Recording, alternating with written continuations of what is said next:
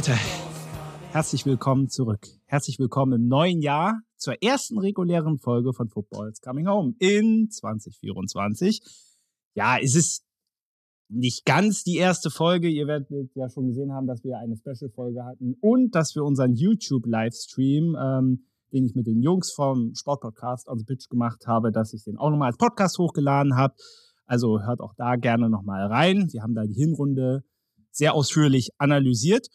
Und äh, ja, es passt heute sehr gut, dass einer der Jungs heute tatsächlich wieder mit am Start ist. Einen wunderschönen guten Abend, lieber David. Hallo David und ein herzliches Hallo auch an euch da draußen. Ähm, ja, es freut mich auf jeden Fall, dass ich hier heute äh, bei dir zu Gast sein darf. Dann schließt sich ja der Kreis so ein bisschen, den wir zu Jahresbeginn gehabt haben und kann nicht nur ähm, auf den äh, auf die Livestream-Aufzeichnung von uns verweisen, sondern natürlich auch dein Special nochmal hervorheben, das Interview mit Flo Malburg hat äh, mir auch sehr, sehr gut gefallen. Also habt ihr genug zu hören hier im Podcast-Feed. Und wenn nicht, könnt ihr gerne bei uns vorbeischauen, denn bei uns ist in dieser Woche äh, Folge 200 in dem Podcast-Feed gerutscht. Oh ja, ja, kann ich nur wärmstens empfehlen, ähm, dass ihr äh, bei On The Pitch, der Sport-Podcast, reinhört, also generell auch immer. Und natürlich bei dir auch bei Screentime Sport. Ne? Du bist ja sozusagen der Florian Schmidt-Sommerfeld der deutschen Podcast, Sport-Podcast-Welt. Also von daher hört auch da ger gerne rein. Und ich meine, ihr habt ja auch einige spannende Interviews schon gemacht. Ich denke da an Lea Wagner, an viele weitere unzählige. Ein paar, genau. In der 200. Folge von On the Pitch gibt es auch ein paar Stimmen, die in den letzten Jahren bei uns zu Gast waren, die doch mal in kleinen Sprachnachrichten zu hören sind. Aber das Ganze könnt ihr bei uns äh, verfolgen und alles, was TV-Rechte vergab, ist ja sicherlich hier für die Fußballfans auch interessant. Äh, ja, äh, Bundesliga-Rechtevergabe mit den TV-Rechten, das steht natürlich auch im zweiten Quartal 24 an und das gibt's dann bei Screentime Sport, also ähm, rundum sorglos Paket, aber jetzt erstmal äh, zur Sachlage, David. Genau, genau. Machen wir hier erstmal weiter. Und zwar, Ihr wisst es ja, wir werden auch im alten Jahr unser Modell beibehalten. Wir reden über den 18. Spieltag in der Fußball-Bundesliga, haben uns ein Topspiel rausgepickt und die restlichen werden, wie gesagt, im Schnelldurchlauf bearbeitet und dazu noch ein paar kleine Sachen in der Ist noch was Kategorie. Ja, wo es ein bisschen emotional heute wird, gerade hinten raus. Aber wir können endlich mal einem Wunsch von euch nachkommen. Wir werden heute mal ein paar Worte zur zweiten Bundesliga verlieren. Das tun wir viel zu selten, aber heute werden wir das mal in, trotzdem in aller Kürze, aber werden wir das mal ein bisschen tun. Und ansonsten, ja, werdet ihr die weiteren Themen, ja, werdet ihr die weiteren Themen jetzt sehen und hören. Und dann würde ich sagen, legen wir einfach mal los.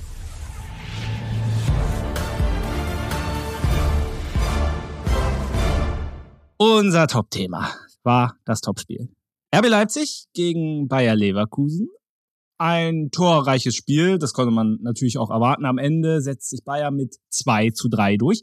Und ich habe mal über dieses Spiel so ein bisschen die Überschrift oder naja, die Aussage geschrieben, eher, mit diesen Spielen wirst du deutscher Meister in Bezug auf Leverkusen. Würdest du mir da zustimmen? Ja, auf alle Fälle. Also gerade weil wir heute auch gesehen haben, also wir nehmen am Sonntagabend auf, wie sich die Bayern äh, dagegen geschlagen haben, die ja als Meisterschaftsaspirant äh, schlechthin natürlich äh, gegen Bayern antreten, zumindest im Fernduell. Das äh, große Duell kommt ja dann am 10. Februar, wenn ich äh, richtig das noch im Kopf habe, das große ja. Topspiel zwischen Bayern und Leverkusen. Und so auf jeden Fall wird man Meister, weil das sind die entscheidenden Punkte. Genau das gleiche haben wir in Dortmund letztes Jahr auch schon angesprochen. Diese knappen unnötigen, also hier wäre es jetzt nicht Kategorie unnötige Niederlage gewesen, aber zumindest diese schwierigen Auswärtsspiele, die man eben dann gewinnen muss, wenn man am Ende ganz oben stehen will. Und das passiert hier auch. Der Gästeblock äh, äh, Gästeblock ist äh, förmlich explodiert. Ähm, Habe ich auch äh, einige Tweets gelesen von Leuten und Bekannten, die dort waren in Leipzig und dann in der 92. Minute ähm, oder ja doch in der 91. Minute Hinkabier mit dem entscheidenden äh, Schuss, der da am Ende noch die drei Punkte für die Leverkusen sichert, ist schon auf jeden Fall ja, emotional gewesen und ähm, macht für Leverkusen jetzt einen kleinen weiteren Schritt auf dem Weg zur Meisterschaft. Das Ganze ist natürlich noch nicht ganz so ganz äh, zu vergleichen, weil die Bayern noch spielen gegen Union und dann äh, wieder beide bei 18 stehen, aber ähm, da würde ich auf jeden Fall zustimmen. Ja, also was, was du gestern auch wieder gesehen hast, ist einfach diese beeindruckende Breite im Kader. Selbst wenn dann die Offensive, die ja eigentlich nur so überquillt, voller Qualität, Jetzt hat da gestern Teller zum Beispiel getroffen, aber auch die Defensive kann durchaus Tore erzielen. Jonathan Tah zum Ausgleich. Hinten raus hast du schon angesprochen, Hinkapier. Also, das ist hochgradig äh, spannend und einfach nur beeindruckend, wie Leverkusen das macht. Übrigens müsst ihr mal, müsst ihr mal gucken. Es existieren lustige Videos von Xabi Alonso, wie der beim 2 zu 3 übel ausflippt, also im positiven Sinne. Und ich glaube, zur äh, zu seiner Mannschaft rennen will und sich dabei fast hinlegt. Also er, er schlittert quasi zwei Meter über den Rasen. Sieht übel lustig aus, müsst ihr euch mal reinziehen. Danach hat er es dann sein gelassen, ist er dann am Seitenrand stehen geblieben. Aber es ist, es ist beängstigend.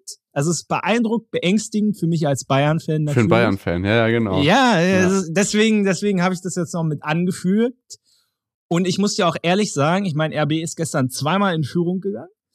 Und, und wir werden zu Leipzig ja auch gleich kommen, aber sie haben ja doch 70 Minuten hat RB eigentlich dominiert. Und dementsprechend habe ich gestern ehrlicherweise zum ersten Mal in dieser Saison den Eindruck gehabt, Leverkusen wird dieses Spiel nicht mehr gewinnen. Sie werden es nicht zwangsläufig verlieren, aber sie werden das Spiel nicht gewinnen. Dafür ist Leipzig an diesem Tag einfach zu gut. Und sie schaffen es trotzdem. Und wir haben letzte Woche in unserer Hinrundenanalyse auch das Augsburg-Spiel auch schon mit reingenommen. Und Leverkusen, selbst wenn du immer denkst, es läuft gerade irgendwas gerade nicht rund, sie ziehen es trotzdem und ja, sie spielen ein bisschen wie die vermeintlichen Dusel-Bayern. Ja, genau. Und dann kommt man eben dabei rum, dass man bei 27 Pflichtspielen ohne, ja, ohne Niederlage steht. Ähm, jetzt ähm, inmitten in dieser Saison, die natürlich auch nicht nur in der Bundesliga spannend wird, sondern wenn diese Mannschaft so aufspielt, können wir natürlich auch in der Europa League ordentlich was an Spaß erwarten in den kommenden Wochen und Monaten, wenn das dann wieder losgeht. Ähm, Nathan Teller würde ich gerne noch mal ganz kurz ansprechen, denn der hat nicht nur getroffen, als du hast eben gesagt, okay, der trifft nicht nur die Offensive, sondern vor allem auch als frisch eingewechselter, weil Frimpong ja. verletzungsbedingt raus musste. Das war ja auch so ein ähm, ziemlich großer Schockmoment in der ersten Hälfte, in der ja nichts passiert ist, außer das schönste Tor dieses Spieltags. Also, also du hast gesagt, die Leipziger waren dominant, das ist richtig, aber die Art und Weise, wie Xavi Simmons in der siebten Spielminute diesen Ball oh, ja. da verarbeitet, ähm, dreimal sich selber ähm, hochgehalten, dabei um die eigene Achse drehen und dann No-Look mit links irgendwie in die ganz schmale Lücke zwischen Verteidiger, Torwart und Torpfosten eingesenkt. Also das war wirklich nicht von schlechten Eltern. Also äh, der Kicker schreibt auch nicht umsonst Marketor des Monats. Übrigens die Sportschau, ich weiß nicht wie lange noch, äh, Tor des Jahres 2023 kann man auch wählen gerade. Aber das äh, würde ich fast in die Kategorie für 24 schon mit reinwerfen wollen. Ja, definitiv. Und das, das ist so unfassbar schade für Leipzig. Also nicht nur dieses Tor, Openda hat auch wieder getroffen. Wir hatten, das werde ich bestimmt in dieser Folge noch öfter sagen, aber wir haben in der Hinrundenanalyse auch darüber geredet, wo ich auch gesagt hatte, was für ein geiler Kicker er ist, aber dass er oft so diese Leroy Sané-Vibes hat, weißt du, wenn es gut läuft, dann, naja, ich meine Simmons. Ach so, also Xavi, ja, okay. Xavi, ja, aber beide auch äh, in gewisser Weise. Ein, ja. ja, ja, in gewisser Weise schon. Ich finde Xavi ein bisschen mehr, aber äh, und da, da macht er halt so ein Tor und Leipzig wieder über 70 Minuten gestern wirklich gut gespielt. Aber die Defensive bleibt die Achillesferse und auch gerade das Verteidigen von Standardsituationen wird sich Marco Rose mit seinem Team nochmal anschauen müssen, befürchte ich mal. Aber ansonsten, wenn RB auf dem Weg so weitermacht, äh, wird ihm die Champions League Qualifikation sicher sein. Und da du ja bei Leverkusen eben Europa League schon angesprochen hast, geht's dann ja bald für Leipzig auch weiter. Gegen Real Madrid. Da bin ich dann sehr gespannt, was sie da machen. Ja, ist eine große Aufgabe. Was mir auch noch aufgefallen ist jetzt bei dem Topspiel, dass man ähm, das erste Mal, das ist ja auch ein ewiges Thema, zumindest wenn ich über Bayern 04 Leverkusen spreche, ähm, ein Auge auf Lukas Radetzky geworfen habe. Ähm, ja. Ich habe das Spiel nicht gesehen, ich habe mir die Zusammenfassung angeguckt und Leipzig hat ja dann gerade in dieser Dominanzphase in der ersten, in den ersten zwei Dritteln des Spiels ja dann oft auch den direkten Abschluss gesucht und ähm, den Schuss auf Radetzky versucht, obwohl das ja vielleicht gar nicht die Alternative Nummer eins gewesen wäre in einem normalen Spiel, eben weil er irgendwie dann doch gewackelt hat oder hm, zwar nicht große Fehler gemacht hat, aber doch erstaunlich auf den Ball quasi abprallen lassen musste und dann äh, hoffte man eben auf Abpraller und dann abstauben, um dann abstauben zu können aus Leipziger Sicht. Also das ist mir nochmal aufgefallen, dass äh, Radetzky immer noch Radetzky ist und äh, weiß ich nicht, ob das dann dieses Jahr auch nochmal eine Rolle spielen kann auf dem Weg zur deutschen Meisterschaft, aber das ähm, ja, irgendwie wird er das auch nicht ganz los. Aber das hat, er ist gut. Er ist trotzdem ein guter Torwart, aber bei ihm ist ja dieser Wackelfaktor immer mit dabei. Das, das stimmt wohl. Aber wie gesagt, äh, du sagst es richtig, du wirst einen Radetzky in Topform brauchen, so wie ihn ein Manuel Neuer. Nee, ist jetzt ein bisschen schiefer Vergleich, ne? Aber ich, ich traue äh, trau ihm das absolut zu. Und äh, dennoch müssen auch die zwei Tore, auch wenn insbesondere das von Xavi ja wirklich auch individuelle Klasse hat, äh, muss man da dann doch auch noch mal gucken. Ähm, so, so einfach darf das darf das nicht sein. Aber gut, es ist auch Leipzig und jedes Tor kann man nicht verhindern und am Ende hast du die drei Punkte und dann fragt auch keiner mehr danach, wie du die geholt hast. Genau, und Leipzig hat das gezeigt, was sie, äh, wofür sie bekannt sind. Tempo-Fußball, also äh, Konter aus dem Lehrbuch. Ich glaube, ähm, da ist ein neues Beispiel entstanden in diesem Topspiel. Also das äh, 2-1 war es ja dann, ne? Äh, ja, genau. Nach dieser missglückten Ecke, hast du ja schon gesagt. Ähm, das wäre auf jeden Fall nochmal ein weiteres Musterbeispiel für ähm, ja, Konterausführungen nach missglückten Standards des Gegners. wird definitiv. Wie, wie der Pass von Dani Olmo auch perfekt ankommt. Äh, Dani Olmo übrigens, willkommen zurück. Es war wirklich. Ja, also, genau, genau. Hat genau. Also Spaß gemacht, sich das Mann. anzugucken. Ja, ja, ganz wichtiger Mann, dass er wieder mit dabei ist. Und da siehst du direkt im Spiel, dass sich dann auch wieder was verändert. Ne? Also äh, war direkt, hm, finde ich, ein anderes Leipzig, wie wir es noch gerade zum Ende des letzten Jahres gesehen hatten, auch offensiv. Dani Olmo ich bin mir fast sicher, der wird, äh, der wird im Sommer dann gehen. Ist halt nur die Frage, wohin. Wohin und wie viel? ah, Anfragen wird's, wird's genug geben, bin ich mir relativ sicher. Ähm, ich denke mal, äh, es sei denn, du hast zu diesem Spiel noch was, sonst gehen Na, wir ansonsten. Äh, mit, mit Wirts geben, dass du da einen Wortwitz liegen lässt, hat mich gerade verwundert, aber sonst habe ich nichts dazu äh, weiter, nein. Ja, ja, ich muss, ich muss dazu sagen, wir, wir sind heute schon eine Weile beisammen. Und wir haben heute schon 90 Minuten Augsburg gegen Gladbach geguckt, danke. Ja, ja und, und da sind mir alle möglichen Wortwitze, vor allem was Gladbach-Spieler angeht, eingefallen. Und ähm, ja, irgendwann hat seinen Rocco-Reiz verloren, hier die ganze Zeit Witze präsentieren zu müssen. Ja, ja. Wir haben immer drüber spekuliert, was Honorar eigentlich für ein Honorar kriegt und etc. pp. Reicht jetzt. Aber gut, ja. Ja, ja du hast es jetzt aufgebracht. Ich hätte es jetzt ja, gar ja. nicht erwähnt. Also. Dann haben wir es hinter uns. ich hoffe, es wird jetzt nicht bei den anderen Spielen noch irgendwas geben, was mir, was mir einfällt. Wir gucken mal. Und machen weiter. Es gab ja diesmal kein Freitagabendspiel und es hat wieder die Unioner getroffen mit dem Ausfall in Mainz. Aber immerhin, die Eisernen können sich jetzt freuen. Am Mittwoch in München wird es dann hoffentlich zumindest das eine Rückspiel geben. Aber deswegen gehen wir jetzt weiter zu Freiburg gegen Hoffenheim. Und da gab es ein, von den, zumindest von der Toren Zahl her ähnliches Ergebnis. Nur die Freiburger haben sich durchgesetzt. Am Ende sogar in Unterzahl, nachdem sie sogar eine 2-0-Führung zwischenzeitlich verspielt hatten. Wir haben ja in der Hinrundenanalyse äh, einige Male über das Thema Freiburg geredet und dass sie vor allem zwar die Siege teilweise holen, aber es nicht sexy ist. und ich würde mal so sagen, auf dieses Spiel trifft es auch wieder zu. Ähm, zwischendurch haben sie komplett verschlafen. Also man muss ja sagen, gerade das 2-1 von Hoffenheim, was glaube Wechhorst erzielte, kam aus dem gar nichts. Kurze Zeit später, ich glaube, das äh, nächste Tor von Maximilian Bayer, sollte man vielleicht auch mal ein Wort zu verlieren, ist überragend, was für eine, was für eine Entwicklung der nimmt. Aber die Freiburger haben am Ende wieder einen Weg gefunden, dieses Spiel zu gewinnen. Ja, es gab hinterher, gerade bei dem einen Tor, es gab noch Diskussionen um Manuel, äh, nee, Manuel Gulde war die gelb-rote Karte, aber es gab im Vorfeld, ich glaube zum 3 zu 2 eine Diskussion, ob da Eggestein nicht einen Foul begangen hatte. In die Diskussion will ich jetzt nicht einsteigen. Aber allgemein, was sagst du zu diesem Spiel? Also Tore gab es ja genug. Ja, ja, gut. Also, dass man äh, nicht sexy gewinnt, ist eigentlich klar in Unterzahl. Äh, das ist ja eher schwierig. Ähm, Hoffenheim hat nicht irgendwie sonst das. Jetzt sag ich mal, das hatten wir in unserer Hinrundenanalyse ja auch drin, dass man die vor allem als auswärts starkes Team im Kopf hat. Das ist jetzt mit der vierten Auswärtsniederlage ähm, in Folge auf jeden Fall nicht mehr so haltbar. Mal gucken, wie es da weitergeht. Ansonsten ist in Freiburg eigentlich das gleiche Phänomen, wie das auch schon seit Wochen bei mir ist. Also die laufen so ein bisschen unter meinem Radar. Also ehrlich gesagt äh, ist mir jetzt zu dem Spiel auch gar nicht mehr so viel bewusst geworden, außer dass ich mit gar nicht mal so vielen Toren gerechnet hätte. Und ähm, ja, am Ende, glaube ich, äh, die für Fußball Deutschland angenehmere Mannschaft gewonnen hat. Keine Ahnung. So, dass das, das Fanherz schlägt dann doch eher für Freiburg als für Hoffenheim. In der Tabelle sind beide nebenan jetzt vier, Punkte, vier Punkte trennen die beiden Teams. Also habe ich jetzt gar nicht weiter viel noch zu ergänzen. Naja, das ist ja aber auch der Sinn an diesem Schnelldurchlauf, dass wir schnell so Spiele es. durchkommen. Und von daher verschwenden wir nicht weiter Zeit an diesem Spiel und gehen zu hm, Köln gegen den BVB. Am Ende, glaube, war das Ergebnis relativ standesgemäß und erwartbar mit dem 0 zu 4.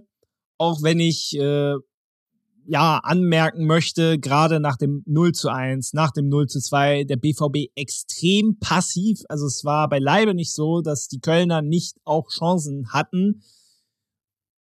Ähm, aber von, von daher muss man so sagen, das Ergebnis war erwartbar. BVB hat's gerissen, aber so deutlich war das Spiel nicht.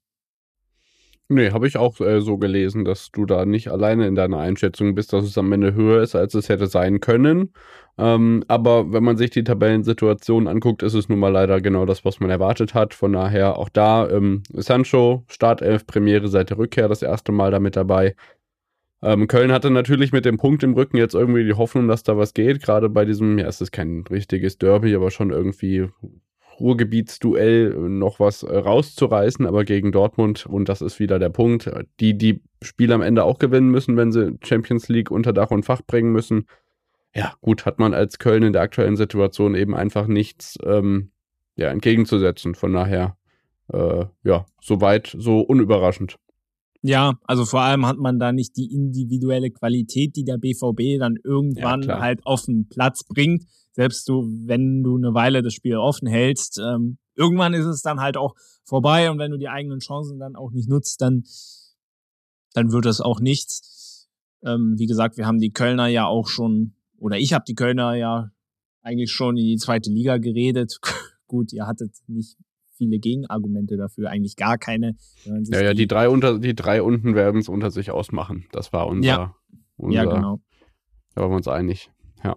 ja, da wird das 0 zu 4 aber jetzt definitiv nicht weiterhelfen. Was aber zumindest dem Bochumern hilft im Kampf gegen den Abstieg, war ein 1 zu 0 gegen den VfB Stuttgart. Und man muss sagen, es war kein gutes Spiel. Und äh, ja, die Besonderheit an dieser Partie war auch, dass es eine Stunde unterbrochen war. Ihr werdet es sicherlich mitbekommen haben dass äh, äh, ja das Spiel zwischendurch äh, mal sich eine längere Halbzeit genommen hat, weil der VfB äh, ein paar Zaunfahnen angebracht hatte, die wohl Flucht- und Rettungswege gestört haben, beziehungsweise ja, zugemacht haben. Und da gab es dann ellenlange Diskussionen, es stand sogar ein Spielabbruch im Raum. Äh, letztendlich hat man dann wohl nach einer Stunde festgestellt, als dann das Ordnungsamt anrückte und mal die Tore aufmachte, wo die Zaunfahnen dranhingen, ach Mensch, das ist ja doch kein Problem. Deswegen ging es dann nochmal weiter. VfB hat sich dann auch vorher beschwert, weil die Zaunfahne da die ganze Zeit hing. Vorm Spiel auch schon und da hat's keine Sau gejuckt. Ähm, willst du zu dieser Sache was sagen? Also ich finde es von allen Seiten irgendwie doch derbe lächerlich, also von der einen Seite vom v, von den VfB-Fans, dass sie dann halt nicht sagen, ja mein Gott, dann machen wir jetzt halt diese Fahne hier ab. Auf der anderen Seite von den Verantwortlichen da, dass sie dann halt erst nach einer Stunde feststellen, okay, ist doch nicht so schlimm oder, also muss das denn ganz ehrlich sein? Also ich dachte ich ja zwischendurch, es wäre sonst was passiert.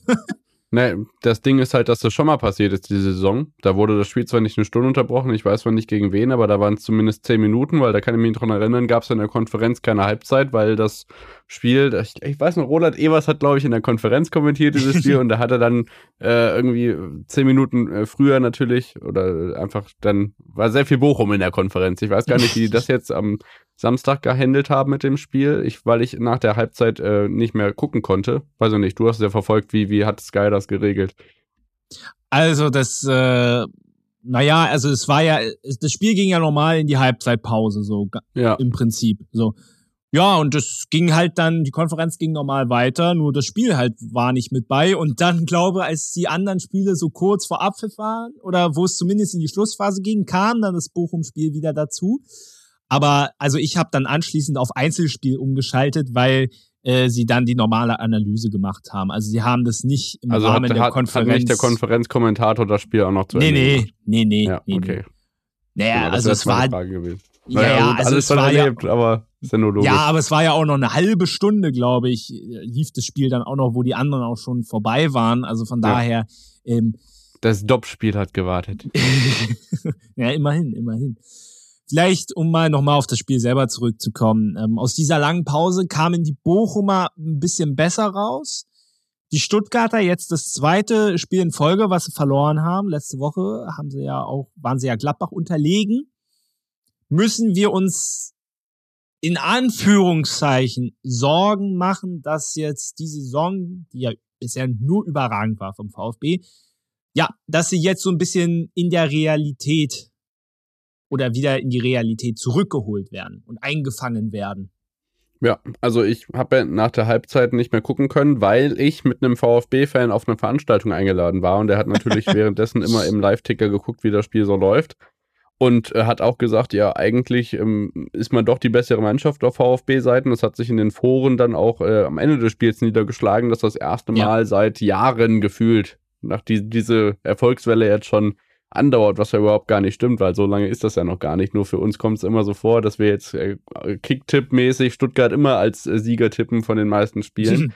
Ähm, ja. Ist aber halt nicht so. Und ähm, der hat dann auch gesagt, ja, ohne Serhu läuft nichts, die Verletzungssorgen kommen dazu und ähm, ja, vielleicht ist Stuttgart dann ein Stück weit doch auf dem Boden der Tatsachen angekommen. Auf der anderen Seite, ähm, Bochum muss die Spiele zu Hause gewinnen. Das haben wir in unserer Hinrundenanalyse auch gesagt, dass er die äh, dass wir die Hoffnung da nicht aufgeben und dass sie dann äh, zu Hause erfolgreich sein müssen, auch wenn das jetzt natürlich insgesamt kein tolles Spiel war. Ich glaube, das kann man zu beiden Seiten sagen. Hm, was soll man sagen? Ja, Stuttgart kann nicht immer so weitermachen. Äh, je nachdem, wie das mit dem Personal dann in, sagen wir mal, fünf, sechs Wochen aussieht, ähm, könnte sie das Ruder nochmal rumreißen. Aber ich glaube, so die nächsten Wochen äh, sind nicht die einfachsten der Saison in Stuttgart. Ja, stimme ich dir zu. Vielleicht ein Wort noch zu den Bochumern, die jetzt äh, neun Punkte Vorsprung haben auf den Relegationsplatz. Und das ist natürlich nicht wenig. Jetzt muss man dazu sagen, Mainz hat auch noch ein Spiel weniger. Und das ist nur Aber, eine Mannschaft dazwischen. Das ist verdammt deutlich. Ja. Bochum ja, 20, ja. Union 14, Mainz 11. Gut, bei Union kann jetzt noch was dazukommen. Die haben zwei Spiele weniger, aber ja, krass.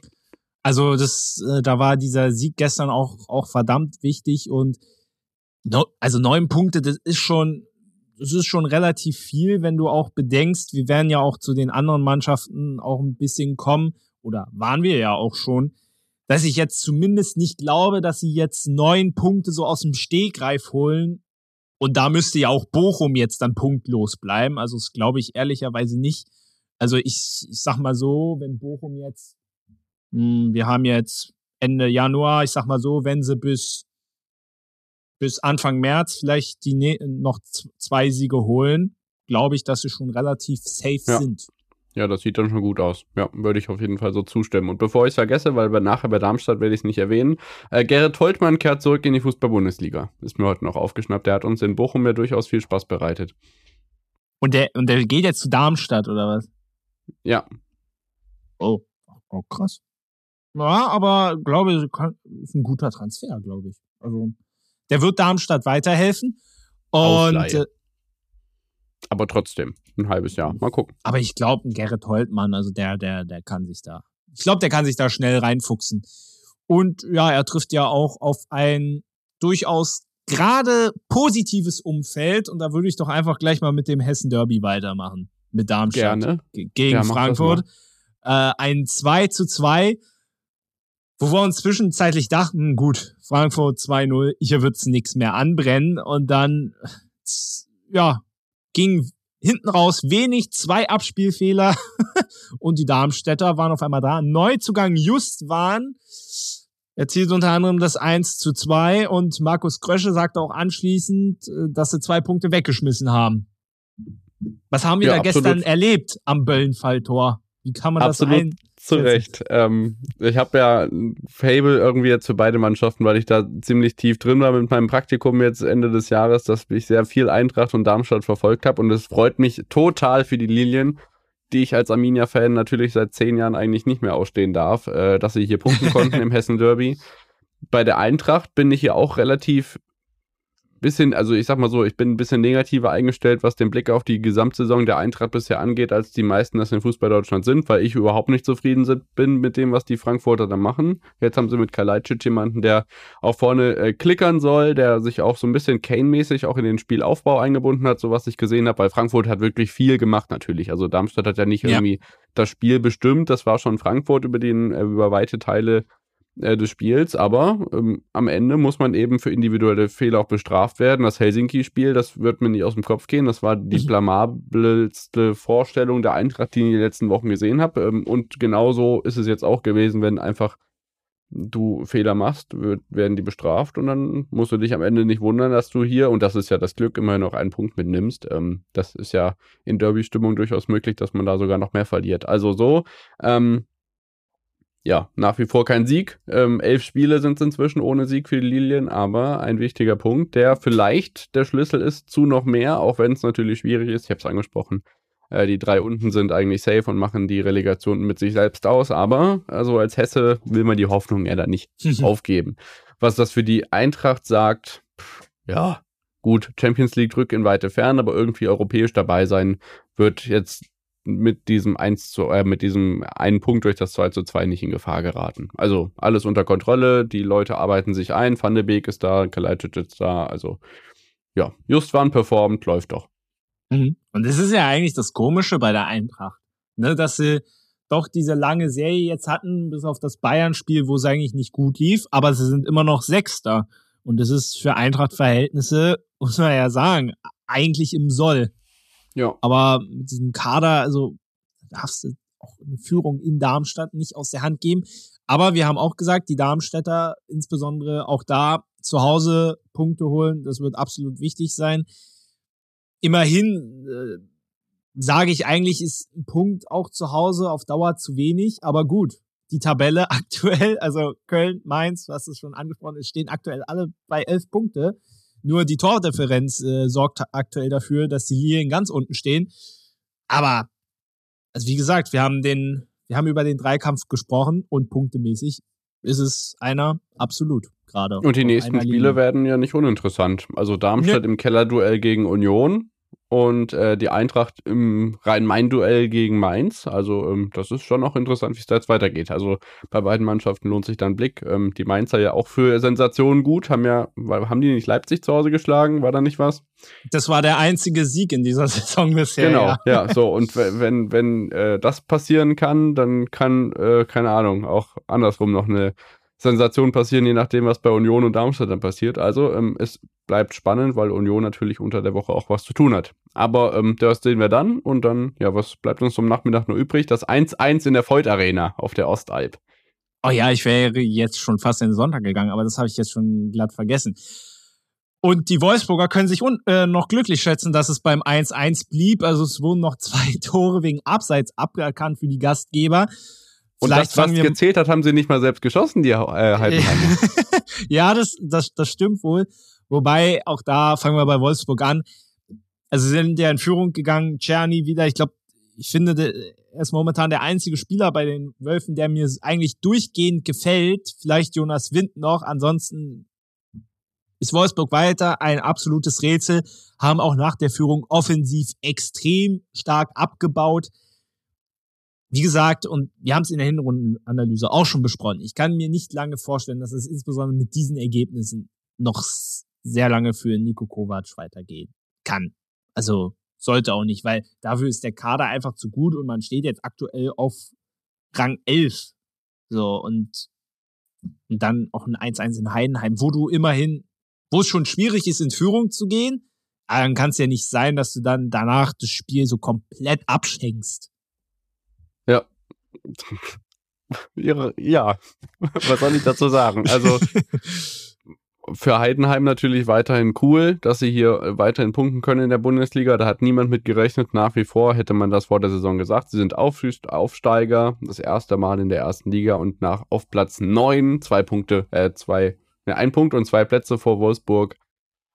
Immer noch eine Wahnsinnsgeschichte und sie geht offenbar auch nächstes Jahr noch weiter. Und äh, die Geschichte mit Nico Kovac muss um seinen Job bangen, geht auch weiter. Also ich weiß gar nicht, was ich da jetzt noch groß zu sagen soll, außer dass es ja irgendwie schon tragisch ist für die Wolfsburger. Mal gucken, wie es da jetzt weitergeht. Das nächste Spiel ist gegen Köln. Das ist ein Pflichtsieg für die Wölfe. Und ähm, ja, dann gibt es noch ein Bad-Württemberg-Derby. Heidenheim gegen Hoffenheim, das übrigens ja auch ein Tabellennachbar-Duell ist. Hm. Unbedingt alle einschalten. Ist bestimmt das Topspiel an diesem, an dem Spieltag dann. 18.30, oder? Ich kann dir gleich sagen, wann das ist, aber ich tippe auf äh, einen schönen Samstagnachmittag und das wird das Konferenzspiel sein, dass, wenn es mit 0-0 in die Halbzeit geht, man sich in der zweiten Hälfte fragt, ah, haben wir das überhaupt schon mal gesehen? ja, das, das glaube ich. So ist es auch. Samstag 15.30 Uhr, natürlich. Naja, naja, gut. Ist ja eigentlich die Prime-Zeit für alle. 15.30 schon, so ein bisschen. Aber gehen wir rein in den Sonntag und da passierte was Überraschendes. Nämlich ja. Werder Bremen holte den ersten Sieg in München seit 2008. Und äh, wir haben das Spiel vorhin zusammen geguckt und ich verrate mal äh, unsere Konversation von vorhin. Ich sagte nämlich vor dem Spiel zu dir, wenn Bayern nicht mindestens 3-0 gewinnt, dann weiß ich auch nicht. Ich habe dezent daneben gelegen. Jetzt weiß er auch nicht, der David. Nee, also äh, willst du gerne mal anfangen, etwas zu diesem Spiel zu sagen? Ja, also Bayern gegen Bremen ist für mich das Eröffnungsspiel schlechthin. Nicht nur diese Saison, sondern immer. Also das ist äh, Bundesliga-Tradition pur und da ist immer was möglich, äh, dass es für Sensationen äh, gut ist, war mir durchaus bewusst. Aber was mir nicht bewusst war, dass es schon so lange nicht funktioniert hat mit einem äh, Werderaner Sieg ähm, in München. 20. September 2008, genau. Das ist ja, schon genau. eine Weile her.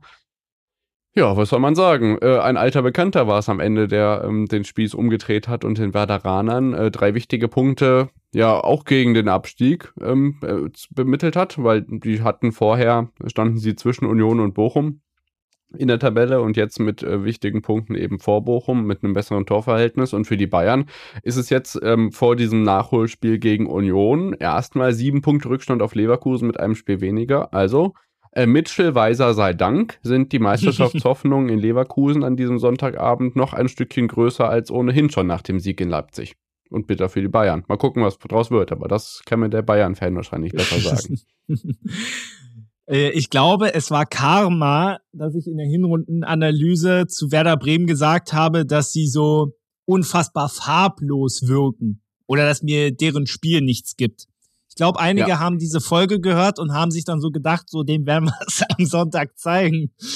Weil es war mit Abstand die beste Saisonleistung. Man muss es sagen. Also dieser Sieg ist nicht unverdient, auch wenn hinten raus natürlich die Chancen im Zwei-Minuten-Tag kamen. Allein Matistel hatte in, hatte in zehn Minuten mehr Chancen als Sané, Musiala und wer hat auf der anderen Seite noch gespielt? Äh, insgesamt zusammen. So, und aber dennoch, Bremen, die hatten einen absolut klaren Matchplan. Ich würde auch nicht sagen, dass sie sich jetzt die ganze Zeit krass eingeigelt haben. Also sie haben immer wieder offensive Akzente gesetzt, wo die Bayern-Defensive mal gut, mal schlecht aussah, mal Manuel Neuer wieder seine Weltklasse zeigen musste. Und Bayern in der ersten Halbzeit, sie hatten ja wirklich kaum Chancen. Die richtig großen Chancen kamen mehr gegen Ende, als dann Bremen erwartungsgemäß kraftmäßig auch bisschen nachließ, aber, und das ist das, was den wenigsten in München gelingt, sie sind nicht eingebrochen. Und man muss ja sagen, es fehlte ein Marvin Duksch, es fehlte ein Bittencode, also es fehlten wichtige Spieler. Und sie haben das gut durchgezogen. Als ich vorhin die Sturmspitze mit Voltemade äh, und äh, Agu gesehen habe, dachte ja. ich mir, ah, das, kannst du äh, lassen. Das, das, das wird nicht funktionieren. Pustekuchen. Ja. Haben mich auch eines Besseren belehrt. Also von daher, Sieg absolut verdient. Bayern, ja, schlecht gespielt. Äh, die Abwehr ist weiter wackelig, das wussten wir alle. Was ja. wir nicht wussten, ist, dass die Offensive halt auch mal strugglen kann, was ja auch mal passieren kann. Aber du hast dann eine Abwehr, auf die du dich halt nicht verlassen kannst. Das hast du heute gesehen. Und dementsprechend heute die verdiente Niederlage. Ja, genau. Also ein Spieler hat da ja wahrscheinlich negativ besonders hervorgestochen in der Bayern-Defensive. Ähm, kannst du ja was drüber lassen, was du von unserem Kanadier auf links außen so hältst heute? Er hatte ja durchaus wie, auch wieder die ein oder andere gute Szene. ich weiß, warum du mich darauf ansprichst. Äh, ich muss für euch daraus erklären, ich habe ihn äh, von, als wir das Spiel geguckt haben, ich habe ihn hart kritisiert, Alfonso Davis. Ähm, aber auch nur, also generell muss man eigentlich die ganze Mannschaft in diesem Spiel kritisieren. Also warum Alfonso Davis so speziell? Ganz einfach, weil ich glaube, es fehlt mir das komplette Commitment zum Verein und ich glaube einfach, dass wenn er gehen will, dass Bayern auch keine Anstrengungen, keine weiteren Anstrengungen unternehmen sollte, ihn weiter zu halten. Man hat ihm ja ein Angebot gemacht zur Vertragsverlängerung. Das wollte er nicht annehmen. Und dementsprechend würde ich ihn dann im Sommer gehen lassen, weil er beileibe leistungsmäßig nicht mehr das bringt, was er mal gezeigt hat. Was, und das habe ich auch schon mal gesagt, auch an seiner Positionierung liegt. Er ist ein offensiver Mittelfeldspieler. Es ist er einfach. Und wenn Bayern ihn dort nicht spielen lassen möchte, muss man ihn gehen lassen, weil ein Linksverteidiger ist er einfach nicht. Und äh, das hat man heute auch beim 1 zu 0 von Mitchell Weiser, der da viel zu einfach an ihm vorbeikommt, auch gesehen. Und da muss man einfach dann auch ehrlich in den Spiegel gucken und sagen, nee, sorry, geht einfach nicht. Wir brauchen da was anderes. Aber nochmal, Heute kann man die gesamte Mannschaft kritisieren, muss man sogar. Der Einzige, der glaube ich mal ein bisschen Lob bekommt, ist Mathis Tell, auch wenn der hat die ja. Chance liegen lassen. Aber er hat sich wenigstens welcher rausgespielt und als er eingewechselt wurde, da kam Leben und Kreativität in die Offensive rein. Die hattest du bis dahin nicht. Also sollte man auch mal drüber nachdenken, ob es nicht auch mal Zeit wäre, Tell auch bisschen mehr Spielzeit zu geben. Äh, Gerade auch, wenn du dann heute siehst, Musiala war extrem am struggeln. Also der hat heute nichts hingekriegt. Sané war auch wieder nicht zu sehen. Und da musst du dann Tell aus meiner Sicht einfach mehr Spielzeit geben. Vielleicht ein Wort noch zu Werder Bremen, die sehr wichtige Wochen jetzt haben. Also zum Beispiel nächstes Spiel zu Hause gegen Freiburg, dann auswärts in Mainz, auch der Februar, ganz wichtige Spiele.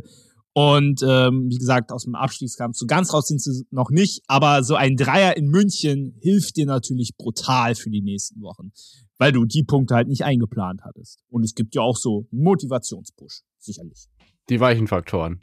Ja. Ja, ja, naja, klar. ja, Davis äh, führt schlechteste Kickbase-Ausbeute dieser äh, Saison. Das andere waren dann solche Spiele wie 5-1 gegen die Eintracht, 4-2 gegen Heidenheim, ähm, 2-2 gegen Leverkusen, jetzt eben das Bremen-Spiel dazu. Also das sind auch die vier Spiele, wo die Bayern am lustigsten unterwegs waren in dieser Saison in der Bundesliga. Mal gucken, wie das weitergeht. Dann kommen wir zu unserem äh, Lieblingsspiel noch, oder? Der eins ist nur übrig. Ja, Borussia Mönchengladbach gegen den FC Augsburg. Und ähm, ja, ich frage dich mal nach dem heutigen Spiel, wird Tietz Nationalspieler? Hat auch wieder getroffen heute. Ja, es, es äh, deutet sich immer mehr an mit seinen Leistungen. Er empfiehlt sich für die Heim-Europameisterschaft in Deutschland. Nein, ich habe keine Ahnung. Unberechenbar, wer weiß, was passiert. Frankreich und die Niederlande werden sich freuen auf Philipp Tietz, der dann äh, in den Testspielen vor der EM auftaucht. Ich weiß es nicht, keine Ahnung. Aber ist in einer guten also, Form, so. Ja, ja, hat auch ein gutes Tor erzielt, also so muss man sich als Stürmer ähm, auch durchsetzen. Ansonsten vielleicht allgemein zum Spiel. Ich hab's, wir müssen das heute wirklich in Phrasenschwein eigentlich mal organisieren. Ich hab's in der Hinrundenanalyse angekündigt, dass Gladbach insbesondere nach dem Sieg gegen Stuttgart, hört nochmal rein, dass sie gegen Augsburg verlieren werden. Haben sie natürlich hingekriegt, weil Gladbach in dieser Saison einfach Gladbach ist. Das sage ich bestimmt auch schon zum 500. Mal in dieser Saison, aber es stimmt einfach. Vielleicht aus, was man positiv erwähnen kann, dass äh, Stevie Leiner heute äh, sein, sein Comeback gegeben hat. Wann hat er das letzte Spiel gemacht? Im Let letzten Jahr, im Mai, meine ich doch. Ja, habe ich auch und, so im Kopf äh, gehabt. Genau, und dass er jetzt wieder, wieder da ist. Äh, einfach, einfach schön zu sehen, konnte leider nichts mehr eine Niederlage ändern.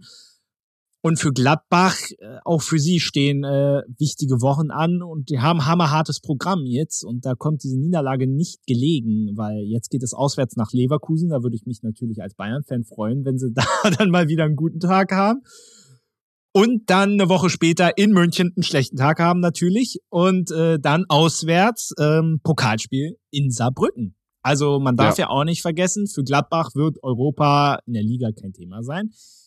Und mal jetzt von Europa abgesehen, aber für Gladbach nach Berlin in ein Pokalfinale zu kommen, ist ja nicht so unsexy. Auch das wird die Leverkusener freuen, dass die Stuttgarter so ein bisschen im Formloch stecken. Im Pokal. Ja, ja, definitiv. Ähm, das wird natürlich dann auch aus Gladbacher Sicht interessant. Ähm, ja, und der Augsburg-Fluch ist auch wieder da, ne? Also ich hoffe immer auf die Mirovic-Tore für meine Kickbase-Mannschaft und jetzt. Aber ähm, immerhin hat er Vorlage gegeben heute. Ja, wir haben immerhin. am Samstag zusammen ja die Konferenz geguckt und da kann ich mich genau wie du äh, ganz gut daran erinnern. Ähm, Johannes, Gladbach-Fan, hat gesagt, ja, nach dem 3-1 gegen Stuttgart, also ich war noch nie so sicher, dass wir jetzt das nächste Spiel gewinnen oder seit langem nicht mehr so sicher, dass wir das gewinnen, wie jetzt vor dem Spiel gegen Augsburg und wir beide gleichzeitig haben gesagt, ja, ist doch klar, was jetzt passiert. Dann kommt der FC Augsburg und gewinnt auswärts. So ist es gekommen. Aber ja, so ist das mit unserem FCA, der sich jetzt auf Tabellenplatz 10 einrangiert hat und in einem sehr, sehr engen Tabellenmittelfeld unterwegs ist, denn von Platz 9 bis Platz 13 sind es ja zwei Punkte. Ähm, ja, 14. Platz 14. So, 20, 20, 20, 21, 21, 22 relativ eng genau. und äh, zwei Klassengesellschaft in der Fußball-Bundesliga. Hm.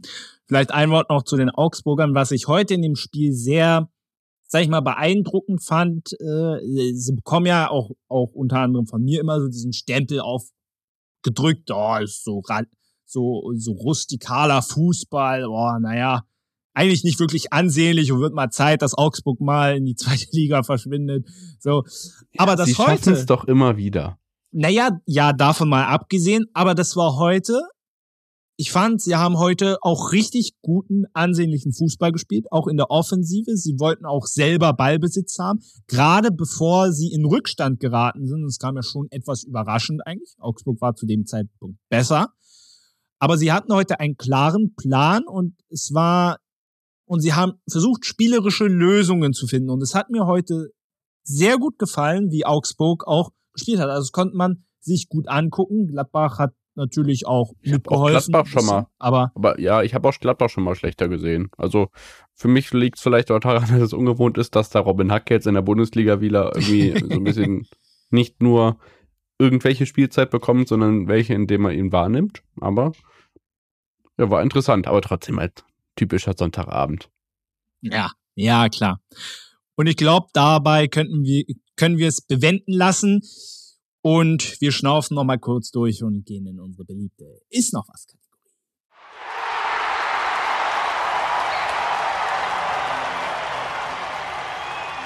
Da sind wir wieder. Und jetzt wollen wir endlich unser Versprechen einlösen. Wir reden ein kleines bisschen über die zweite Bundesliga und es lohnt sich wirklich. Ich würde mal so, ich würde dich mal so fragen zum Anfang. Äh, wir wollen jetzt nicht jedes Team durchgehen und wir werden auch nicht alles ins kleinste Detail besprechen können. Aber vielleicht gibt es so zwei, drei Teams, die dir besonders auffallen. Ja, sag gerne mal, wer für dich denn positiv in Erscheinung tritt momentan. Naja, also vorwegstellen muss ich natürlich mit der aktuellen Lage, dass meine Mannschaft ja gerne noch hätte dabei sein dürfen. Das hat nun nicht funktioniert mit dem Durchreichen in Liga 3 für die Arminia, deswegen kommen wir darauf vielleicht auch nochmal kurz zu sprechen. Ja, was ja, bleibt gerne. mir sonst von dieser ähm, zweiten Liga aktuell? Ja, St. Pauli und Kiel, HSV, das sind die Nordlichter, die schon seit Beginn der Saison darum kämpfen, ähm, den Aufstieg in die Fußball-Bundesliga zu schaffen. Besonders in Kiel wäre es natürlich eine Geschichte, die sich ja schon seit vielen Jahren andeutet, aber nie wirklich zustande gekommen ist, anders als es ja in St. Pauli und gerade auch beim HSV der Fall ist. Ähm, deswegen bin ich gespannt, wie sich das am Ende entwickelt. Äh, Elversberg ja schon mit der ein oder anderen Sensation in dieser Saison. Jetzt eben mit dem Es geht wieder los. Äh, ja, kommen gerade die ganzen Flashbacks aus der Hinrunde hoch, wo man sich gewundert hat, wie, wie die performen, weil ich mich noch an dieses Hinrundenspiel in Hannover erinnern kann. Jetzt hier ein Punkt gegen Hannover geholt, auch an diesem Wochenende. Ähm, Platz 10 als No-Name-Mannschaft auch auf jeden Fall nicht schlecht. Ähm, als Ex-Armine oder Examin-Trainer Koschinat, der jetzt in Osnabrück dabei ist, habe ich auch. Ich kann nur die Hände beim Kopf zusammenschlagen, wie schlecht der VfL Osnabrück im Moment ist. Also es ist oh wirklich ja, oh ja. absolut desaströs. Äh, jetzt mit acht Punkten hinter ähm, Rostock und Braunschweig, übrigens auch mit Ex-Arminia-Trainer aus der letzten Saison, aber Braunschweig eben mit dann doch hier gewissen Stellschrauben, an denen jetzt gedreht worden ist mit äh, Daniel Scherning. Also haben jetzt immerhin auch den Tabellen damals ersten, jetzt zweiten Kiel besiegt und zwar zu Hause, also in Kiel. 1 zu 2 für Braunschweig jetzt am Freitag, also das war schon wirklich spektakulär und dann ist in dieser zweiten Liga natürlich so viel los, dass dann auch einfach mal noch ähm, nicht nur das Topspiel Schalke gegen Hamburg am Samstagabend ist, sondern auch eben emotionale Szenen bei Hertha gegen Düsseldorf jetzt am Sonntag beim 2 zu 2. Also unfassbar facettenreich. Ähm, aber dadurch, dass ich jetzt mit der Arminia nicht jede Wochenende, jedes Wochenende reingucke, geht wahrscheinlich ein bisschen was an mir vorbei. Aber viel dabei und dabei haben wir über den Betzeberg noch gar nicht geredet. Ja, ja. Ähm, ich überlege gerade, wo ich äh, ansetze. Ähm, das waren jetzt mehr als zwei, drei Mannschaften, ich weiß. nee, nee, alles gut. Ich habe mir auch ein bisschen was aufgeschrieben. Ähm, zu, zur Hertha und der besonderen Thematik werden wir auch zum Abschluss auch nochmal gesondert kommen. Ja. Aber ich, ich fange auch gerne mal oben an. Also St. Pauli, äh, was ich sehr interessant finde, neun Siegen und neun Siege und neun Unentschieden, aber immerhin noch kein einziges Mal verloren. Mhm. Äh, wenn du dir die Verfolger anguckst, die haben schon deutlich öfter gewonnen, aber auch schon öfter verloren. Also von daher, St. Pauli macht gerade einen echt guten Eindruck, beziehungsweise nicht nur gerade, sondern durchgängig. Der HSV, ja, ist, ist gerade wieder auf Platz drei unterwegs. Äh, wen mag es überraschen? Obwohl sie meist auch diese Topspiele gegen Schalke, also das war ja schon schon deutlich. Also so richtig spannend war das Spiel nicht. Also der HSV hatte eigentlich alles unter Kontrolle. Nicht also, schlägt HSV gegen Schalke am ersten Spieltag. Das war das ja. geilste Spiel der bisherigen Saison. Ich kann mir die Clips das vom stimmt. Zusammengucken den ganzen Tag angucken. Es war unfassbar. Also da, kann, da ja. konnte man, da konnte jetzt das Rückspiel nur gegen verlieren. Ja, ja, natürlich. Ähm, und die Schalke haben auch wieder verloren. Habe ich auch gar nicht erwähnt. Schalke auf Platz 14 in Liga 2, das geht halt nicht. Nee, nee, nee. Werde ich gleich nochmal zu kommen. Noch ein Schlenker zum HSV, aber äh, sie lassen halt auch immer wieder Punkte liegen. Osnabrück, Elversberg, Wien, Wiesbaden, genau das, was du eben gesagt hattest. Ja, wen, wen kann man hier noch, noch erwähnen? Also Hertha vielleicht noch, ähm, die haben sich sportlich stabilisiert. Das kann man positiv erwähnen, weil sie ja auch gerade am Anfang auch da unten waren. Die ja. sind mittlerweile zumindest ja im grauen Mittelfeld der zweiten Liga angekommen das hat Schalke äh, bisher noch nicht geschafft. Und ich guck mal gerade, wen habe ich hier denn noch? Vielleicht, äh, ja, ein Wort noch zu den Neulingen. Elversberg hast du ja schon gesagt. Wen Wiesbaden, finde ich, die sich auch schwer getan haben, zumindest auf Platz 13, also auch voll im Business, hatten so eine schwierige Phase im September, Oktober. Und ein Wort will ich vielleicht auch nochmal zu verlieren, verlieren. Meine Güte, es ist schon spät. Zum ersten FC Kaiserslautern, die sehr gut angefangen haben, aber jetzt das mittlerweile das letzte Spiel im Oktober gewonnen haben und jetzt mittlerweile auf Platz 15 stehen. Und was ich ja so krass finde, zwischen diesen ganzen äh, Niederlagen, die sie hatten, sind sie aber im Pokal immer weitergekommen, haben doch gegen Köln gewonnen, gegen Nürnberg, also spielen jetzt gegen Hertha, meine ich ja. Ja. Und, äh, und das ist ja kurios, ne? Also seit Oktober hast du kein Ligaspiel mehr gewonnen. Im Pokal bist du voll dabei. Also auf, da habe ich noch ein bisschen Bauchschmerzen. Die Braunschweiger, wie gesagt, sind jetzt langsam angekommen, haben jetzt die letzten drei Spiele äh, gewonnen und Osnabrück absolut bodenlos. Ich meine, ähm, ja, die Trennung von Tobias Schweinsteiger war ja nicht ganz geräuschlos und ja, man sieht aber, dass es zwangsläufig nicht an ihm gelegen hat ich meine, wenn du dir schon anguckst, die haben gerade mal ein Spiel gewonnen. Allein Hansa Rostock und Braunschweig haben fünf. Also, ja. äh, also äh, Osnabrück, das werden die nie im Leben schaffen. Die werden auf Platz 18, es tut mir leid, die werden da auch stehen bleiben. Ich glaube, die werden jetzt nächstes Jahr Flughafenduell Münster gegen Osnabrück. oh Gottes Willen. Ja? Die werden jetzt die ja, die werden jetzt die Zweitliga-Zeit noch genießen, aber da sollten wir keinen Pfifferling mehr drauf verwetten, dass das irgendwie noch in die richtige Richtung geht. Und zu Kaiserslautern ja, dicke Empfehlung zu äh, äh an 4 zu 3 der dritte Liga-Podcast von Magenta Sport, denn nicht nur da, aber vor allem auch da wurde sich über äh, den Transfer von Terence Boyd aufgeregt, der Kaiserslautern ausgerechnet zu Waldhof Mannheim verlassen hat. Ja, ähm, aber, ja, was soll ich dazu sagen? Äh, man kann da nicht viel zu sagen. Das sind diese Randgeschichten, also. die man halt im deutschen Fußball auch mal mitbekommen sollte und sich nicht nur in Liga ja. 1 rumbewegt. Ja. Finde ich gut. Wartet, wartet jetzt ein versteckter Vorwurf an mich oder wie, wie kann ich das verstehen? Nee, also ein, so, ein, ein, unterstützendes Argument dafür, dass wir auch mal nicht nur in Liga 1 vorbeigucken. Alles ja, gut. da will ich ja, na, es war sarkastisch gemeint, alles gut. Der Sark äh, Sarkasmus lebt in diesem Podcast wie wahnsinnig. Also von daher alles gut. Wir sind ja gerade dabei und Ich versuche es ja auch wirklich auch öfter mal die zweite Liga mit einzustreuen. Aber vielleicht ein Wort noch zu Schalke. Äh, Benny Scherb, der arme Kerl, der muss ordentlich leiden. Äh, war gestern auch so. Auch unter Karel Geratz will, will es einfach nicht so richtig klappen. So. Und dabei hast du auch gerade so einen Spieler wie Ove Jan und so. Das sind eigentlich alles gute Spieler. Aber jetzt haben sie Marc Wilmots äh, geholt als neuen Sportdirektor. Aber mh, hm, wird er jetzt so die Wende einleiten können? Gerade jetzt in diesem halben Jahr. Also Benny ist da auch nicht so begeistert von. Jetzt ist man natürlich, also ich habe da, also ich könnte jetzt sagen, dass ich da groß Mitleid habe. Ich kann nur sagen, dass ich die Situation nachvollziehen kann, weil bei uns war es ja letztes Jahr genauso. Ähm, wir hatten ja auch keine Mannschaft, die äh, absteigen kann in der zweiten Liga, sind es trotzdem. Äh, das wünschen wir den Schalker nicht, weil es schon, ja, besser aussieht als in der Hinrunde mit der Tabellensituation, ja, aber es ist unten so eng, da kann auch jederzeit alles passieren. Aber das nächste Spiel ist eben Kaiserslautern gegen Schalke, Freitag, 14. gegen 15. direkt nebenan. Da wäre es schon sinnvoll, wenn man sich drei Punkte sichert, weil dann hat man zumindest so ein bisschen Puffer aufgebaut. Ähm, da würde man den Betzenberg zwar unten reinreißen, aber immerhin hätte man sich dann selbst in Sicherheit gebracht. Also, äh, ja, Schalke muss nach oben und nicht nach unten. Aber ich meine, ich kenne die Situation. Sehr, es, es, klingt, es, klingt, es klingt sehr einfach. Ja, willst du denn zur Situation von Arminia Bielefeld kurz etwas sagen? Ähm, oder oder äh, erwische ich dich? Ja, kann ich machen. Ähm, willst du über Fabi Klos nachher nochmal gesondert sprechen? Oder auch, auch bauen, wir das jetzt bauen wir das gerne jetzt. Dann machen wir das einfach jetzt. Ähm, das eine der wenigen Fußballlegenden, die aktiv in Deutschland, äh, jetzt abseits, keine Ahnung, wenn man jetzt an Thomas Müller denkt oder so, aber immer der einen Mannschaft treu geblieben ist, seit er als Profi aufläuft. Keine Ahnung, Marc Schnatterer fällt mir noch bei Heidenheim da als Gegenbeispiel ein, aber Fla ja. Fabian Klos wird jetzt eben nicht nur Arminia Bielefeld verlassen am Saisonende, sondern vor allem auch seine Karriere beenden.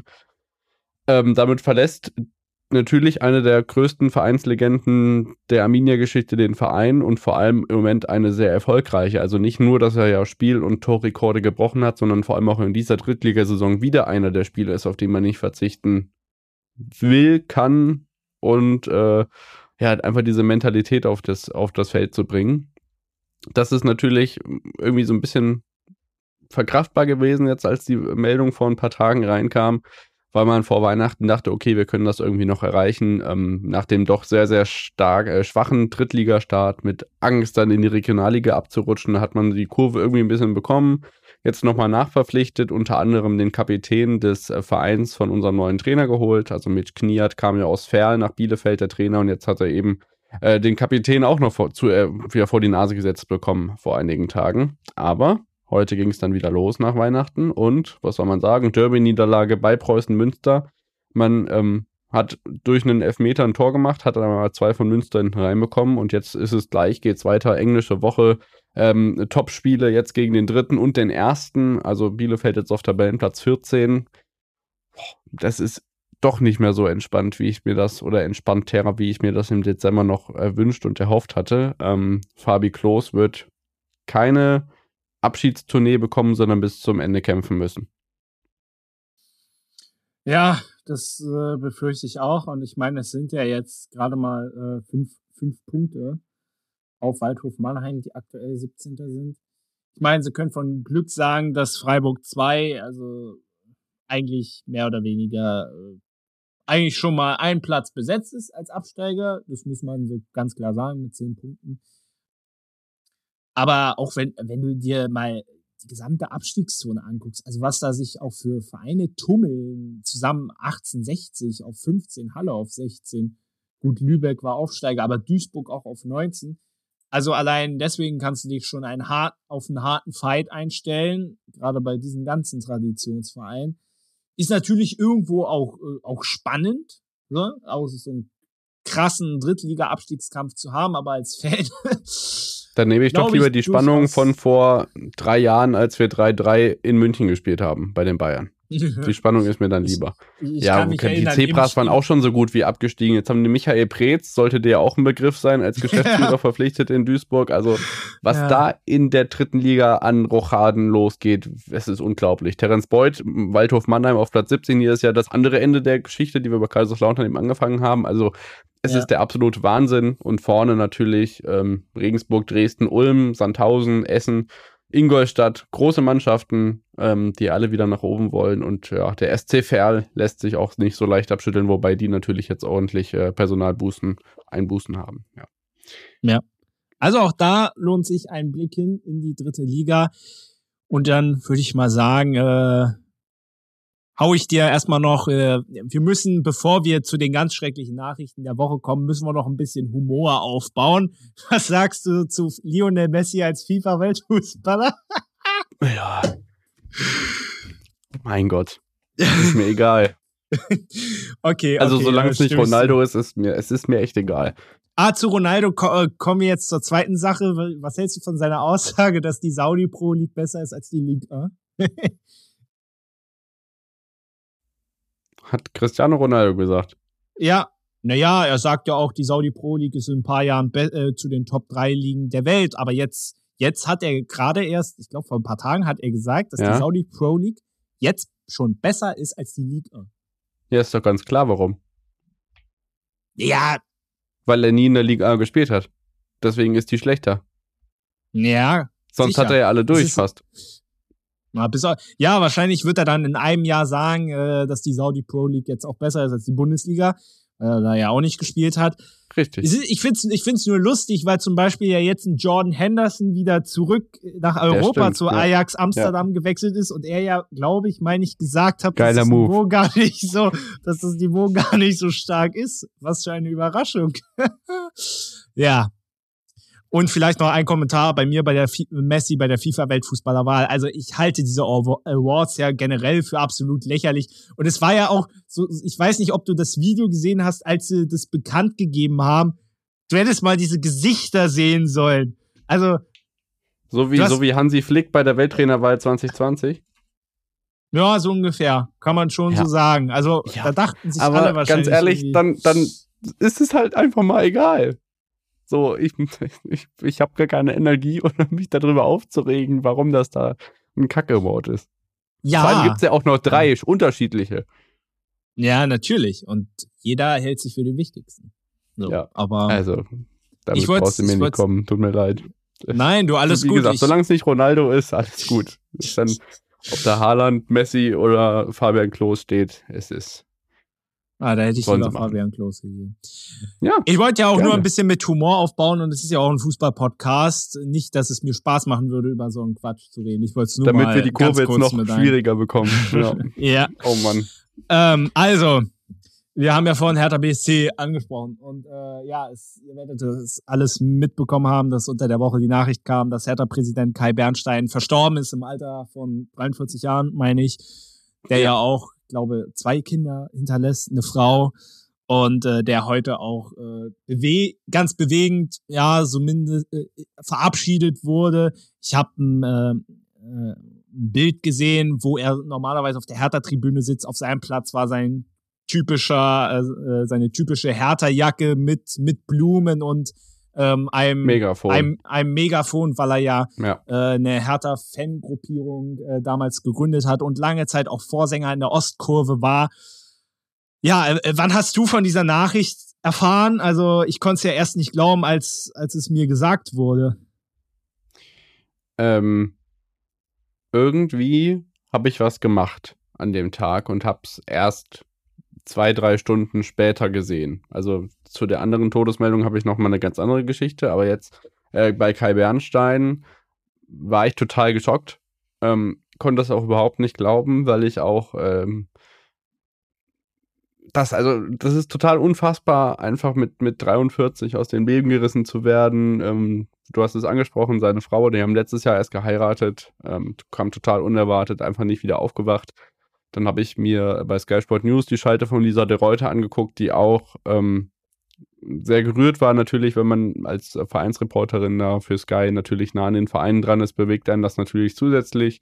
Ja, und klar. so, ähm, wenn, wenn auch die Schalten und die Berichterstattung darüber schon so emotional ist, von den, von den Hertha-Fans mal ganz abgesehen, also sei es jetzt ähm, Lena Kastel beispielsweise bei Fußball MML natürlich, die lange mit ihm auch zusammengearbeitet haben oder ihn kannten oder die im Austausch mit ihm traten oder wie auch immer.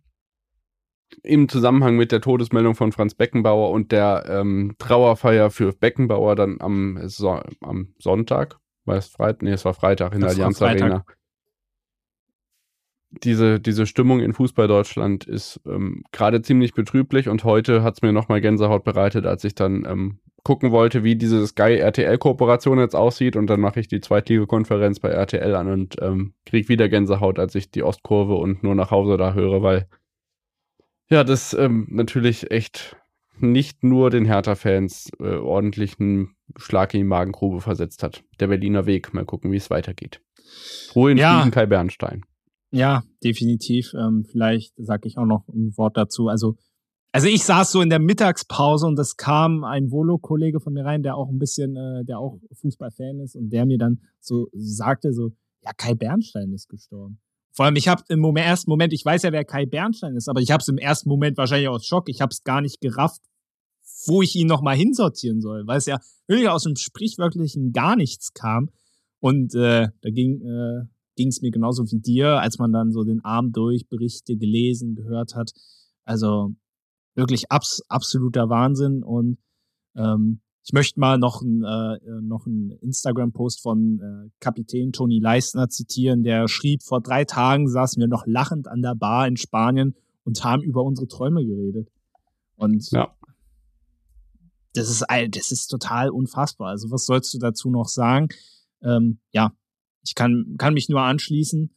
Ähm, ja, und auf, die, auf diesem Wege natürlich allen Beteiligten und insbesondere der Familie natürlich viel Kraft für die nächste Zeit zu wünschen, ähm, weil, weil man sich das im normal, normalen Leben nicht vorstellen kann, wie schlimm sowas, sowas sein muss. Und ich glaube, da können wir mal überleiten. Sicherlich ist das nicht, nicht vergleichbar, aber trotzdem auch äh, zu Franz Beckenbauer, der jetzt wo der Tod, sage ich mal, jetzt nicht so überraschend kam, weil ja alle wussten, dass er gesundheitlich schon längere Zeit große Probleme hatte. Aber naja, natürlich trotzdem äh, auch diese Trauerfeier Feier am Freitag, die unfassbar schön organisiert worden ist, fand ich, äh, mhm. äh, wo, wo Jonas Kaufmann da, da gesungen hat in der in einer voll in einer sehr gefüllten, nicht voll besetzten, aber in einer sehr gut gefüllten Allianz Arena und ja, wie viel Respekt einfach dem Fußballkaiser da entgegengebracht wurde. Ich meine, für uns ist er ja eine, ist er ja immer so eine Le Legende eigentlich, weil wir ihn ja haben nie Fußball spielen sehen und ihn ja auch nie als Trainer in Funktion gesehen haben. Muss ja nur mal sagen, Weltmeister 74, äh, Trainer, Weltmeister 1990. Deswegen hat und er auch diese große, offenherzige Art nie im persönlichen ja, Austausch ja. hatten, das war natürlich auch immer betont wurde, ja. Ja, also vor allem, also vor allem viele, viele Journalistenkollegen. Wir folgen ja vielen, haben auch mit einigen Kontakt, also wir beide ja auch. Und gefühlt jeder hat ein Bild mit ihm gepostet.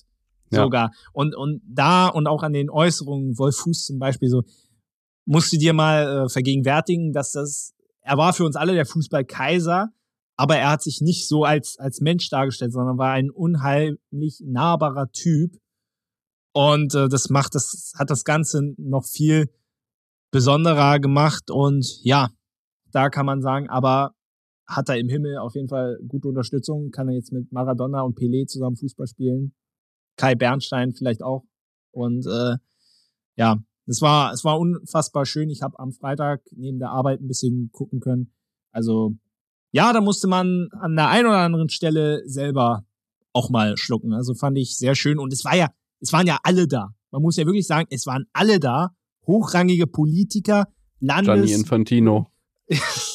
ja, der leider auch. Und Gianni Infantino, ja, Alexander Ceferin meine ich natürlich. Und hier, wie heißt da, El, äh, El Khelaifi von, von PSG, der war ja auch da.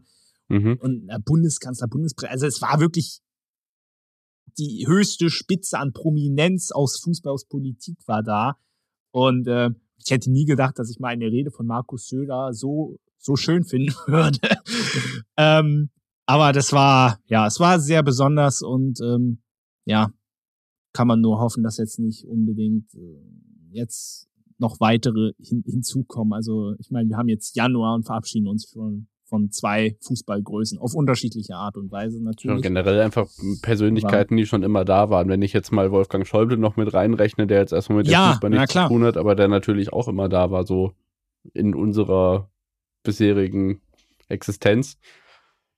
Ich fand das auch sehr bewegend am Freitag. Ähm, die Rede von Markus Söder möchte ich jetzt nicht als positiv hervorheben, aber also Uli Hoeneß hat mich wirklich mitgenommen, den ich auch durch Elf Leben von Max Jakob Ost habe ich hier auch in deinem Podcast schon mal erwähnt, ähm, ganz anders kennengelernt und eingeschätzt habe, als ich ihn vorher kannte oder äh, zu kennen vermochte oder auf ihn blicke, wie auch immer. Und deswegen fand ich ähm, seine Rede auch mit dem, mit der Passage, ähm, als sie äh, den Namenssponsor für die Allianz Arena organisieren wollten und dann bei Ja, der Allianz genau. aufgetaucht sind und ähm, äh, Franz Beckenbauer dann da, glaube ich, eine Lehre gemacht hat äh, bei der Allianz und dann äh, meinte, äh, wenn, wenn ich hier meine Ausbildung nicht abgebrochen hätte, dann würden sie hier vielleicht gar nicht sitzen. Also Uli Hoeneß einfach total, auch am Ende natürlich nochmal angesprochen, dass ähm, diese Korruptionsvorwürfe rund um die Vergabe des sogenannten Sommermärchens natürlich auch in der Medienwelt und auch in einigen Nachrufen, also die Kollegen vom Kommentatorenblog zum Beispiel haben den TZ-Nachruf ziemlich kritisiert. Ich habe ihn nicht äh, gelesen, aber es gab natürlich auch Leute, die sich jetzt auch im Nachhinein nochmal ordentlich das Maul zerrissen haben über Franz Beckenbauer. Er ist äh, einer der größten Fußballer gewesen, die es jemals gegeben hat. Ähm, hat mit dem Libero natürlich eine Position hervorgebracht und ausgelebt, die es sonst so auch nie wieder geben wird, wahrscheinlich. Äh, die Erfolge brauchen wir nicht aufzählen, das ist uns allen bekannt. Und ansonsten, ja, ist das natürlich eine Persönlichkeit, die wegbricht. Rund um den Tod, ähm, um das, was wir vorhin bei Kai Bernstein noch angesprochen haben, wie hast du das wahrgenommen? Es war total anders. Ähm, man hat ja schon gemerkt, es geht ihm nicht gut bei diesem Weltmeistertreffen von 1990, bei dem, was man ja auch jedes Jahr mal mitbekommen hat, da war er die letzten Male auch nicht da. Und sonst ist es tatsächlich so gewesen, dass ähm, dadurch, dass wir bei Screentime ja auch immer so diese Doku-Projekte im, im Blick haben, also hier rund um Jan Ulrich und Michael Schumacher und ja. ähm, jetzt eben auch Franz Beckenbauer, dass da ja von zwei, drei Wochen vorher klar war, dass an dem Montagabend um 20.15 Uhr diese Doku im ersten Fernsehen, äh, im ersten deutschen Fernsehen Premiere hat. Übrigens ganz viele Sender parallel, die Frauenfall übertragen haben. Ähm, anders als bei Wolfgang Schäuble, auch das äh, zeigt nochmal die Bedeutung von Franz Beckenbauer. Und eben dann, ähm, in der Woche vorher, weiß ich noch, war ich im Skiurlaub mit meiner Familie und hat zu meinem Vater gesagt, hier, ähm, das kann gut passieren, dass diese Doku dieses Jahr zweimal im ersten äh, als Primetime läuft. Zweimal um 20.15 Uhr. Und zwar am Montag, wenn diese Doku Premiere feiert und dann an dem Tag, an dem Franz Beckenbauer stirbt, als Nachruf. Ähm, an dem Montagnachmittag saß ich mit meinem Bruder zu Hause, habe in der ARD-Mediathek in diese Doku schon mal reingeguckt und dachte mir, hm, die klingt wie ein Nachruf. Zwei Stunden später kam die Agenturmeldung, Franz Beckenbauer ist gestorben. Ähm, es gab einen Brennpunkt wegen dieser Bauernproteste und dann war klar, ähm, das ist jetzt ein ganz anderes Vorzeichen, unter dem diese Doku jetzt um 20.30 Uhr dann Premiere feiert. Also diese, diese TV-Perspektive war da bei mir noch so ganz besonders noch mit dabei, ähm, dass Ja. Diese Doku halt genau auf dem Tag terminiert ist, als die, als der Tod bekannt wurde, weil gestorben ist er bereits am Sonntag, den 7. Januar. Ja, ja. Ach, ach krass. Ja, ja, wenn man das dann auch äh, so nochmal hört, das ist natürlich Das Timing von Äh, der ARD war erschreckend irgendwie. Ganz merkwürdig. Äh, Ja. doch, äh, doch ein kleines bisschen, ja. Ja, aber ich glaube, ähm, wir können das an dieser Stelle mal abschließen. Also ich hoffe, ähm, ich glaube, es wurde auch die Tage, also sowohl zu Kai Bernstein als auch zu Franz Beckenbauer, es wurde alles gesagt. Vielleicht abschließend noch. Natürlich äh, war auch ganz besonderes das erste Bayern-Heimspiel dann gegen Hoffenheim, wo sie dann äh, gute Freunde kann niemand trennen, sogar als als sie auf den Rasen gekommen sind und dann als Torhymne gespielt haben, wo jetzt natürlich auch Leute sagen, ja, jemand gesagt hat, macht es doch dauerhaft als Torhymne. Nein, bitte nicht. Also als Torhymne bitte nicht. Sepp Meier übrigens auch sehr emotional. Das Spiel wurde ja bei Sat 1 übertragen, äh, in Sat 1 übertragen und er stand bei Obnöfel am Tisch und wurde eben auch dazu gefragt, äh, wie er mit diesem Tod jetzt umgeht und hat dann auch ja auch ganz emotional reagiert und hat er gefühlt auch äh, direkt neben Körperkontaktmäßig Obnöfel gestanden und dann aber eben am Ende des Interviews gesagt, Franz, in ein paar Jahren komme ich dazu. So, und Ja. dann diese, dass diese, dass diese großen Legenden ihre eigene Vergänglichkeit sozusagen reflektieren, das ist immer für den TV-Zuschauer, der die Leute immer so als diese Fußballlegenden im Kopf hat, immer ganz eindrücklich gewesen und ja, können wir nur hoffen, dass es bei den anderen Legenden noch ein bisschen länger dauert und jetzt nicht dieses, diese Ereignisse sich alle ballen, weil das ist schon ziemlich merkwürdig im Moment, das stimmt. Ja, ja, definitiv. Und äh, ich glaube, dann können wir ja jetzt langsam in den Schluss auch einleiten. Ich wollte aber trotzdem mal noch eine Sache loswerden, ähm, die mir sehr wichtig ist. Ähm, ihr werdet es ja alle mitbekommen haben und ich, ich hüte mich davor, aus unserem Fußball-Podcast ähm, irgendwas Politisches zu machen, um Gottes Willen, bloß nicht. Ähm, aber ihr werdet es äh, sicherlich alle mitbekommen haben, die friedlichen Demonstrationen für äh, gegen, ja, gegen Rechtsextremismus, für eine freie Welt. Und ähm, auch wenn ich leider zeitmäßig jetzt zum Beispiel in Erfurt jetzt leider nicht dran teilnehmen konnte, äh, möchte ich trotzdem mal eine, eine Sache klarstellen. Ähm, und zwar, ähm, und ich spreche da, glaube für die gesamte FCH, FFM-Crew, ich glaube für euch bestimmt sicherlich auch, dass ja. wir natürlich einen harten Diskurs brauchen in der Politik und im Fußball. Das machen wir jede Woche hier auch. Aber ich denke, wir stehen hinter unseren demokratischen Grundwerten und eine Politik, und ich spreche es mal ganz deutlich an, wie sie die AfD betreibt oder weite Teile der AfD betreibt, die durchsetzt ist von ja, Hass und purer Menschenverachtung, äh, lehnen wir aus tiefstem Herzen und äh, denke ich auch mit voller Überzeugung ab. Und äh, insbesondere, wenn sich dann, und ich habe insbesondere durch Thüringen noch den viel krasseren Kontakt zu Rechtsextremen der AfD mit Björn Höcke, der dann anschließend noch meinte zu diesen Proze äh, Protesten, ja, dass das ja vergleichbar wäre mit, mit den Aufmärschen von, von den Nationalsozialisten. Also friedliche Proteste gegen Rechtsextremismus stellt er gleich mit, ja, mit Märschen der Nationalsozialisten, was ich absolut ekelhaft finde. Dann weiß man eigentlich für, alle, für alles Bescheid. Keine Sorge, das war jetzt das einzige Statement zum diesem Thema. Aber in dieser Zeit äh, fand ich fand ich's wichtig, da auch oder dass wir da alle auch eine klare Kante zu zeigen und uns dementsprechend da auch committen und zeigen, ähm, dass wir da auf einer Linie stehen und zwar hinter unserer Demokratie und nicht zu irgendwelchen anderen Sachen. Denn der Fußball, und da kommen wir auch wieder zurück, der Fußball ist vielfältig, ist für alle und da hat sowas sowieso keinen Platz. Wenn in einer Villa am Berliner Wannsee über Deportation und Remigration gesprochen haben, muss man nicht wie ich Geschichtsstudent sein, um zu wissen, dass das brandgefährlich ist und man sich dagegen stellen muss. Ja, definitiv. Aber ich finde es umso schöner, dass, äh, weil ja immer gesagt wird, die, es gibt eine schweigende Mehrheit in diesem Land, die das nicht gut findet, aber auch kein Zeichen setzt und dass man dann äh, jetzt zumindest an diesem Wochenende doch vielerorts zahlreich ein deutliches Zeichen gesendet hat, äh, stimmt mich absolut äh, positiv. Und ich, und es war mir so ein bisschen ein Anliegen, das zumindest in kleiner Runde hier in diesem Podcast auch mal zu tun. Aber ich verspreche euch, das war's jetzt auch mit dem politischen Monolog. Lieber David, ich danke dir, dass du mich heute hier so äh, unterstützt hast. Waren ja doch einige, einige Themen, auch einige sehr komplizierte und schwierige Sachen die wir vor allem gleich am Jahresanfang hatten. Dementsprechend kann das Jahr hoffentlich nur noch besser werden. Ähm, ja, wie gesagt, du hast ja am Anfang schon gesagt, was ihr die nächsten Wochen beziehungsweise jetzt in naher Zukunft alles vorhabt. Ich gebe nochmal den Hinweis, 200. Folge. Seid da definitiv gespannt. Schaut immer wieder bei On the Pitch, der Sport-Podcast, rein. Auch wenn wir haben ein großartiges Jahr vor der Nase, David. Ähm, ja, viele negative ja, Ereignisse, die wir haben. Wir haben ähm, eine Heim-EM, die jetzt gerade zu Ende geht, im Handball hoffentlich noch irgendwie erfolgreicher, als sich das die letzten Tage darstellt. Ihr wisst schon mehr als wir am Sonntagabend. Wir ja. haben noch eine weitere Heim-EM vor der Nase. Mal gucken, ob wir noch äh, vergönnt oder der Vergönnung, ähm, ja, ob es uns vergönnt ist, Tickets zu bekommen für die Fußball-Heim-Europameisterschaft und nicht zuletzt äh, wird es ein traumhafter Sommer, wo ich ihr mich dann irgendwo zwischen Tour de France und Olympischen Sommerspielen finden werde. Das wird großartig.